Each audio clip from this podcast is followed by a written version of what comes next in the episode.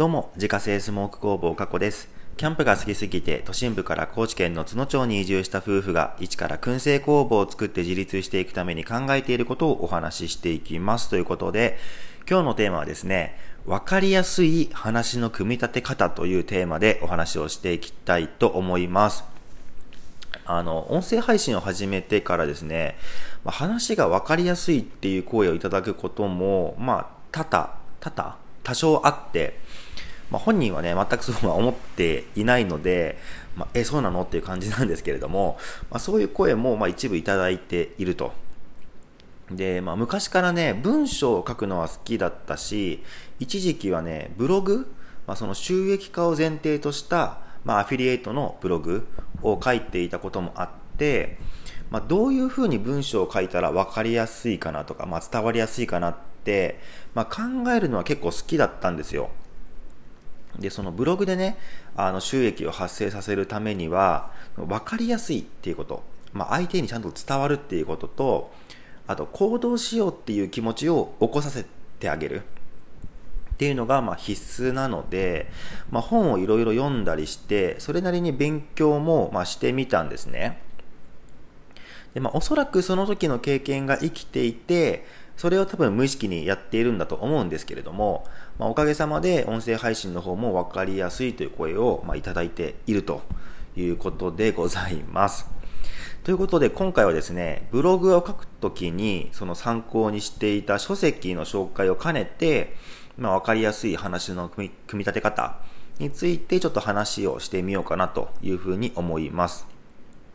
まあ、ちなみにね、その自分は全ての放送をこの内容に沿ってやっているわけじゃなくて、まあ、要所要所で、ここはちゃんとしっかり伝えたいなっていう時には、まあ、こういうテクニックを使ったりしてますよっていう、まあ、感じでやっておりますので、そのあたりはまあご理解いただけるとありがたいなと思います。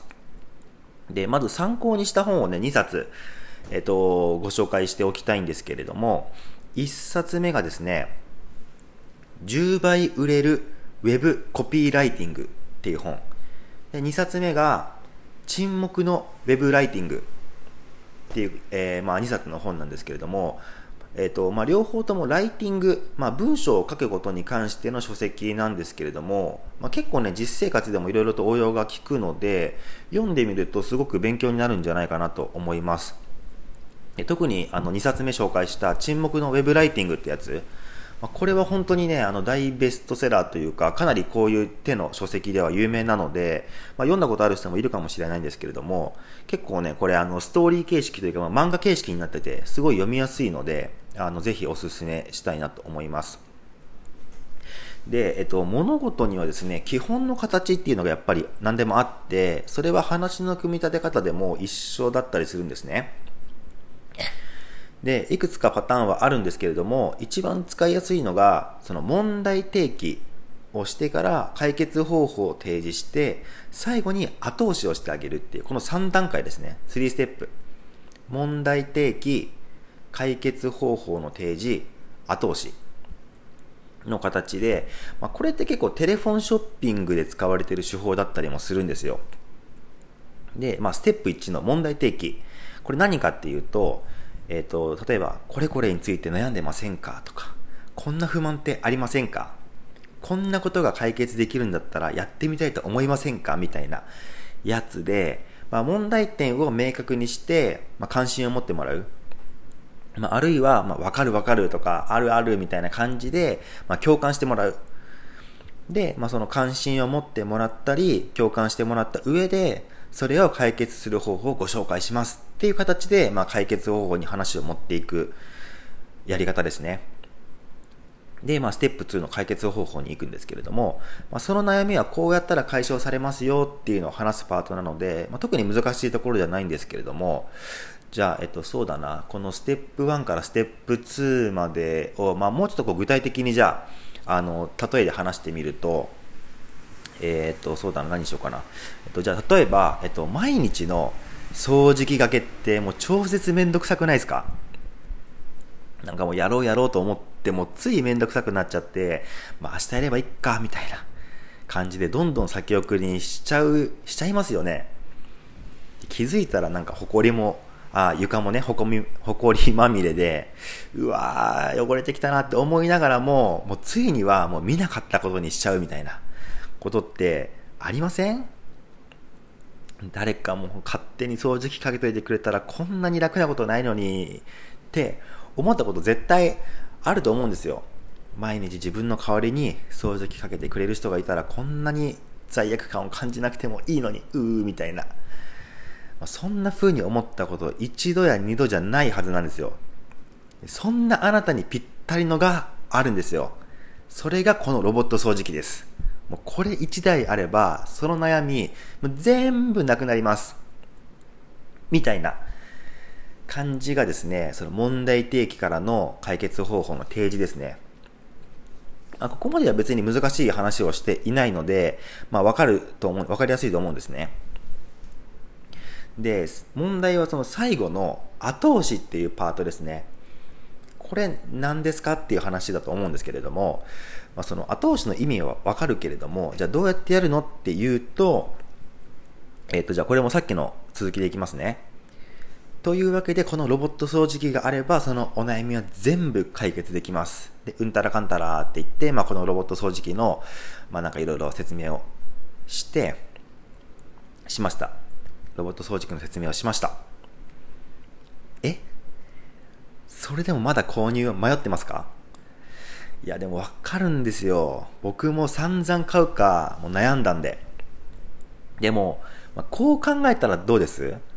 その掃除機がけにかかる時間が、まあ、1回20分だとしましょう。20分。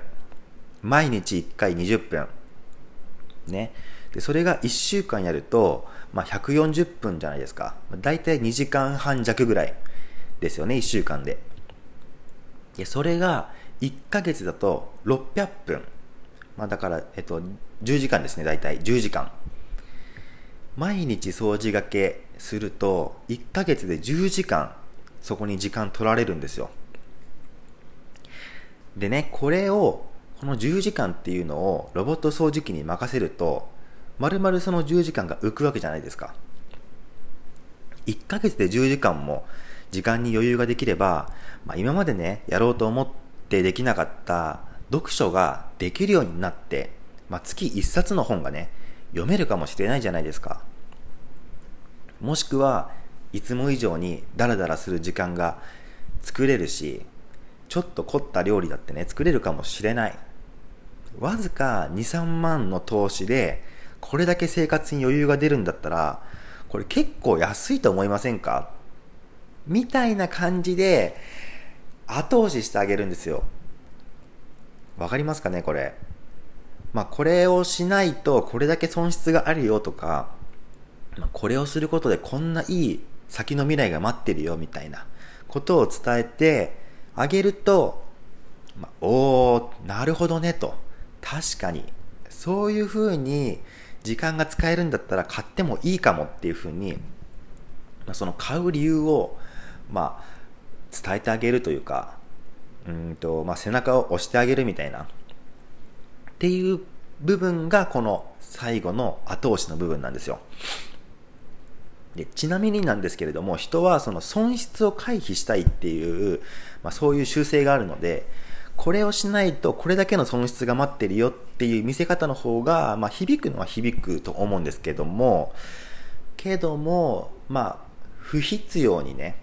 不安を煽ったりするっていうのは、まあ、個人的にはあんまり好きじゃないので、まあ、そのあたりは使いどころをま限定する方が、まあ、個人的にはいいなとは思っているんですけれども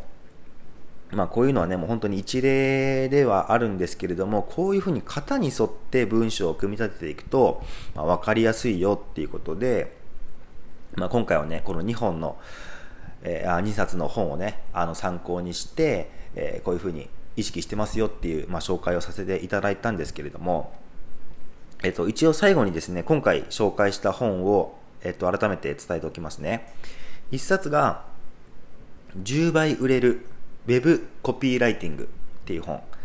で、えー、もう一冊が、沈黙のウェブライティングっていう本ですね。まあ、どっちもその、えっ、と、ライティング、文章を書く、まあ、特にその、えーと、ブログとかであの収益化させるための、まあ、テクニックみたいな感じのことが、まあ、書かれている本ではあるんですけれども、まあ、結構それに限らずねあの幅広く使えるテクニックが載ってたりするので、まあ、一度勉強だと思ってあの読んでいただけるとすごくあの自分の文章力というか、まあ、表現力みたいなのが広がっていいんじゃないかなということでですね今日は分かりやすい話の組み立て方というテーマでお話をさせていただきました。月間800袋販売しているスモークナッツの購入は Web ショップから購入が可能です。概要欄にショップページのリンクがありますのでご確認ください。過去の詳しいプロフィールや商品取扱店舗についてはホームページに掲載しておりますので、詳しくは概要欄からご確認ください。それではまた明日。バイバーイ。